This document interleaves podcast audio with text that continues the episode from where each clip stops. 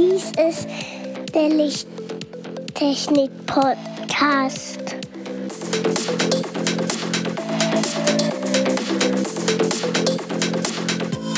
Das beste Licht für deinen Bedarf.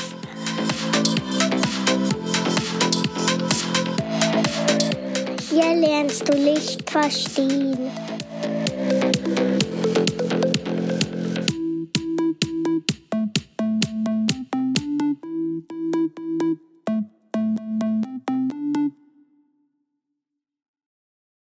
Willkommen zum Lichttechnik-Podcast, Folge 24.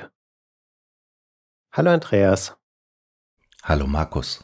Und hallo lieber Zuhörer. Heute setzen wir das Thema Fotoempfänger fort. Als erstes hätten wir da den Fototransistor. In der Elektronik ist ja ein Transistor ja sehr wohl bekannt hat die ja, Computertechnologie sehr schnell vorangebracht. Aber diese Variante gibt es dann auch in einer lichtempfindlichen Ausführung, der als NPN oder als PNP-Ausführung auch zur Verfügung steht.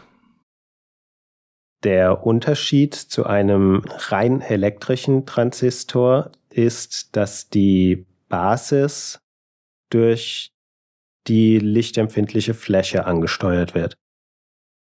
Der Verstärkungsfaktor von lichtempfindlichen Transistoren liegt etwa bei 100 bis 1000. Meist wird bei diesen Transistoren nur der Kollektor und der Emitter herausgeführt. Bei der Version, bei dem die Basis herausgeführt wird, kommt sehr selten vor, da die ja schon in Benutzung durch diese lichtempfindliche Fläche ist.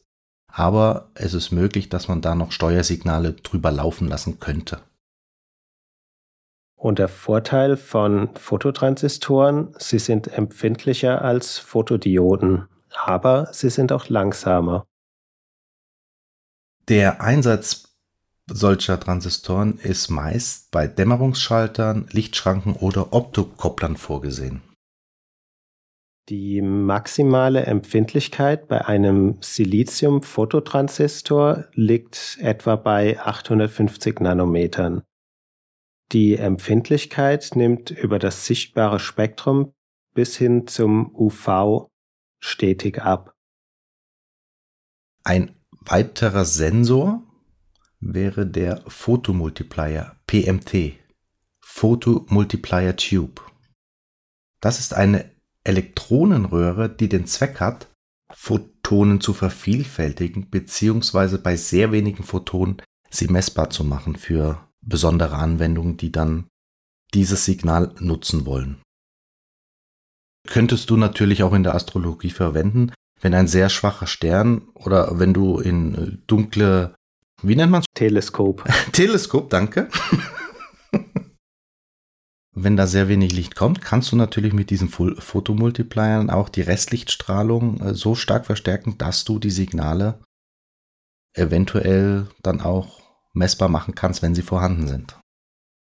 Das Prinzip, ein Photon trifft auf eine Fotokathode, die sogenannten Dynoden, bei der sich weitere Photoelektronen lösen. Ein Elektron trifft auf so eine Platte und dieses eine Elektron oder dieses eine Photon wird durch die nächste Platte verdoppelt und diese zwei treffen dann auf die nächste Platte, verdoppelt sich wieder und dadurch entsteht ein exponentielles Wachstum. Also ähnlich wie bei den Avalanche-Fotodioden. Genau, ja. Hier ist es nur etwas anders umgesetzt. Diese Fotomultiplier sind durch dieses exponentielle Wachstum auch sehr lichtempfindlich und müssen vor Tageslicht geschützt werden. Aber nur dann, wenn diese im Betrieb sind. Wenn sie ausgeschaltet sind, sollten sie zwar geschützt werden, aber gehen nicht dadurch wirklich kaputt. Eine Beschädigung nennt man, wenn es äh, passiert, auch Erblinden oder Durchbrennen eines Multipliers. Ein weiterer Foto Sensor ist der Photothyristor. Der Fotothyristor gleicht im Aufbau einem normalen Thyristor, nur wird hier der Gate-Strom durch Licht erzeugt. Er funktioniert wie ein Relais, das einmal geschaltet wird und sich selbst leitend hält, solange der durchgeleitete Strom hoch genug ist. Also sprich, solange genug Licht drauf fällt, bleibt er dann aktiv geschalten. Der Vorteil bei dieser Art ist, dass eine galvanische Trennung zum Lastkreis möglich ist. Also man ist geschützt und muss nicht unbedingt einen Stromschlag erhalten, wenn, wenn man mit solchen Thyristoren arbeitet. Also eine Art von Optokopplern. Genau. Der nächste Fotosensor, der mir einfällt, ist das Pyrometer. Das wird zum Beispiel verwendet für Strahlungsthermometer für berührungslose Temperaturmessung. In den Pyrometern sind verschiedenste Detektoren verbaut, kommt auf die Anwendung drauf an. Und es können Bolometer sein, pyroelektrische Sensoren, Thermosäulen oder Thermopeil, gekühlte oder auch ungekühlte Fotodioden. Die Vorteile hier, es ist eine sehr schnelle Messung möglich, man hat keinen Verschleiß und es sind sehr hohe Messbereiche möglich. Einer der Nachteile ist, dass der Emissionsgrad der Messoberfläche, der muss bekannt sein, damit man die Elektronik darauf sozusagen einstellt.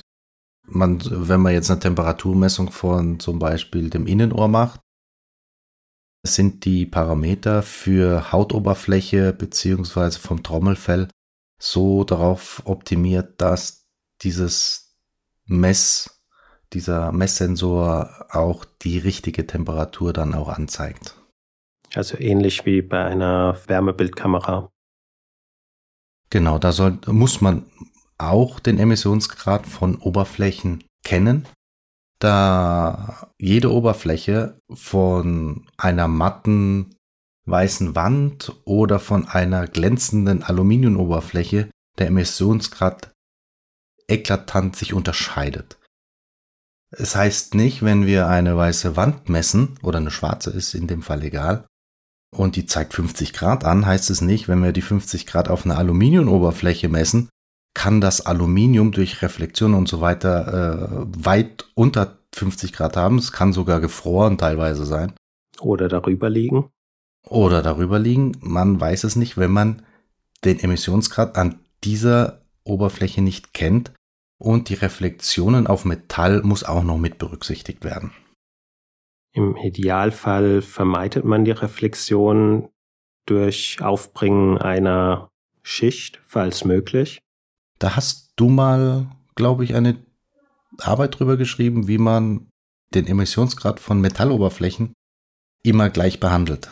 Genau. Sowas in die Art. Ja. Das war ein Teil meiner Diplomarbeit, dass es, egal welche Oberflächentemperatur man messen möchte, kann man eine dünne Lackschicht aufbringen. Von dieser Lackschicht muss dann natürlich der Emissionsgrad bekannt sein. Und dann kann man alle Oberflächen von einem Objekt, die mit diesem Lack versehen sind, gleichzeitig richtig in der Temperatur messen. Das hat Vorteile. Und dann auch ein Tipp aus der Praxis. Ich sehe immer wieder Kühlkörper, Aluminiumkühlkörper, die nicht beschichtet sind. Wenn man die mit einem durchsichtigen Lack bearbeitet, ist die Wärmeabfuhr von so einem Aluminiumkühlkörper um einiges verbessert. Und nicht behandelte Kühlkörper äh, sollte man nicht unterschätzen, weil die Wärmeabgabe da recht schlecht ist. Man muss die schon aktiv dann kühlen. Und von der Eigenkonfektion ist es dann um einiges schlechter, wenn die nicht lackiert oder mit einer besonderen Oberfläche behandelt sind. Ja, man, in der Regel sind sie eloxiert. Das sind dann meist die schwarz, schwarzen, ne? Ja, man kann sie schwarz oder auch silber eloxieren. Man kann sie aber auch zum Beispiel blau eloxieren. Habe ich jetzt noch nicht als Kühlkörper gesehen, sondern nur als Eloxaloberfläche von einem Aluminiumobjekt, aber man kann verschiedene Farben eloxieren. Der Punkt ist, wenn man sie blank lässt, wie du gerade gesagt hast, ist der Emissionsgrad irgendwo sehr niedrig und man verliert die, den gesamten Teil der Wärmestrahlung. Man hat dann nur noch die normale Wärmeabgabe über Wärmeleitung, aber die Wärmestrahlung geht komplett verloren. Die wird im Kühlkörper sozusagen zurückgehalten und geht nicht raus. Ja. Ein weiterer Fotosensor ist das Pyroelement. Der sogenannte PIR-Sensor, Pyroelectric Infrared Sensor, detektiert nur die Temperaturänderung. Das kennt jeder, der irgendwo eine Lampe mit Bewegungsmelder hat. Da sind diese PIR-Sensoren eingebaut. Muss nicht nur die Lampe sein, es kann auch nur der Sensor am Lichtschalter sein. Genau. Außer man hat einen Radar-Lichtsensor wie ich bei mir in der Toilette. Du übertreibst mal wieder. Der war günstig. Mission Impossible. Impossible. Und ich, ich, wollte es einfach mal ausprobieren, wenn man den Sensor gar nicht sieht, wenn er komplett hinter der Holzdecke ist.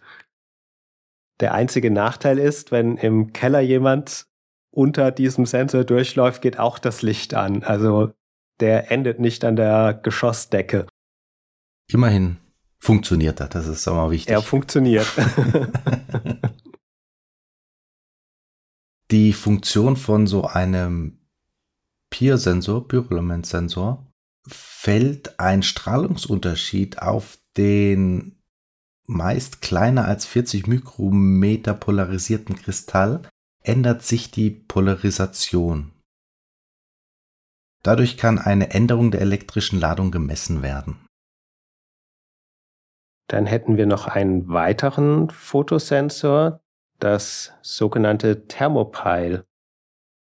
Dieses Thermopile wandelt thermische Energie in elektrische Energie um. Das Thermopile besteht in der Regel aus mehreren Thermoelementen, die thermisch und elektrisch in Reihe geschaltet sind. Die dadurch entstehenden und sehr geringen Thermospannungen addieren sich dadurch. Also wie ein Sandwich dann aufgebaut und zum Schluss bekommt man dann dadurch dann auch eine höhere Spannung raus. Bei einem Thermounterschied. Ich überlege gerade, ist das ein Unterschied zu den thermoelektrischen Kühlboxen? Das ist doch im Prinzip ein Thermopilot. Andersrum verwendet. Dazu kommen wir noch. Das ist der nächste Satz, den wir jetzt schreiben werden. jo. Markus, du hast es richtig erfasst. Umgekehrt ist es eine Wärmepumpe und nennt sich auch Peltier-Element. Genau, den Namen habe ich gesucht, der ist mir nicht eingefallen. und mit denen kann man sogar LEDs auslöten. Beziehungsweise falsch. Wenn man ein Stack von diesen PLT-Elementen nimmt und auf der einen Seite eine 1 Watt LED platziert, auf der anderen Seite ein Kühlkörper, der zu gering dimensioniert ist und man betreibt die LED und die PLT-Elemente, dann dauert es nicht lange, dann fällt der Kühlkörper mit der ersten Schicht der PLT-Elemente ab, weil er sich schlichtweg abgelötet hat. Und äh, es ist auch bei uns in den Laboruntersuchungen, wenn wir mit Peltier-Elementen gearbeitet haben, dass die eine Seite halt sehr heiß wird, die andere Seite halt sehr kalt. Und äh, es ist meistens eine Keramik-Sandwich, genau. ein Keramik-Sandwich oben und unten. Und wenn man nicht aufpasst und die heiße Seite nicht genügend kühlt mit einem ordentlichen Kühlkörper, kann sich das Thermopile, was auf dieser Keramikoberfläche gelötet ist, ablösen, weil es einfach zu heiß geworden ist. Ja. Und da muss man auch aufpassen. Das ist genau das, was ich gerade mit der 1 Watt LED erzählt habe. Das haben wir im Labor mal versehentlich gemacht. Da war der Kühlkörper etwas zu gering dimensioniert. Und Da hat es nicht allzu lange gedauert. Dann ist die oberste Keramik mit dem aufgeklebten Kühlkörper runtergefallen, weil sich die darunter befindliche Lötschicht geschmolzen hat. Ja, ich finde dieses Thermopile oder das Pel Peltier-Element schon ein interessantes Bauteil, weil man damit viele lustige Dinge machen kann. In der Löttechnik oder auch in der Kühltechnik. Wie ich vorher schon gesagt habe, die gesamten günstigen Kühlboxen für Fahrzeuge oder für was auch immer, Camping und so weiter, sind in der Regel mit solchen PLT-Elementen aufgebaut. Da wird die eine Seite kühler als die andere Seite und dann wird auf der einen Seite die kühle Luft in die Kühltruhe geblasen oder darin umgewälzt und auf der anderen Seite wird die etwas erwärmte Luft dann nach außen geblasen. Ich weiß zwar jetzt nicht aktuell, wie die Effizienz von so einem Thermopile ist, aber die kann nicht besonders gut sein. Die Kompressorkühlboxen sind effizienter. Ja, natürlich. Und die kosten aber halt auch ein Vielfaches. Außerdem können die PLT-Kühlboxen nur irgendwas 20 Grad oder so runterkühlen unter Umgebungstemperatur. Oder sogar nur 10, 15 Grad manche. Ja. Ja, Markus, dann bedanke ich mich für diese schnelle Folge von vielen kleinen Sensoren. Und ich hoffe, dass dir auch unser Podcast gefallen hat und würden uns freuen, wenn du uns unter lichttechnik-podcast.gmx.de eine Nachricht hinterlässt oder kontaktiere uns auf Xing oder LinkedIn. Vielen Dank, Andreas. Vielen Dank, lieber Zuhörer. Und wenn ich mich nicht täusche, ist das unsere Weihnachtsfolge. Das heißt, ich wünsche unseren Zuhörern eine schöne Weihnachtszeit. Von mir ebenso und feiert auch schön ins neue Jahr, wenn wir uns bis dahin nicht mehr hören sollten. Ich glaube nicht. Gibt es noch eine Folge dazwischen? Muss ich gerade überlegen. Ich glaube nicht, nein. Stimmt, auch noch einen guten Rutsch in das neue Jahr. Ja, guten Rutsch und Okay, Andreas, dir auch noch eine Tschüss. schöne Weihnachtszeit. Ja? Ah. Und, und Wir auch sind ja auch noch einen da. guten Rutsch ins neue Jahr. Ja, dir ebenso, Markus, deiner Familie und feiert schön. Bis zum, Bis zum nächsten, nächsten Jahr. Jahr. Tschüss. Tschüss. Tschüss.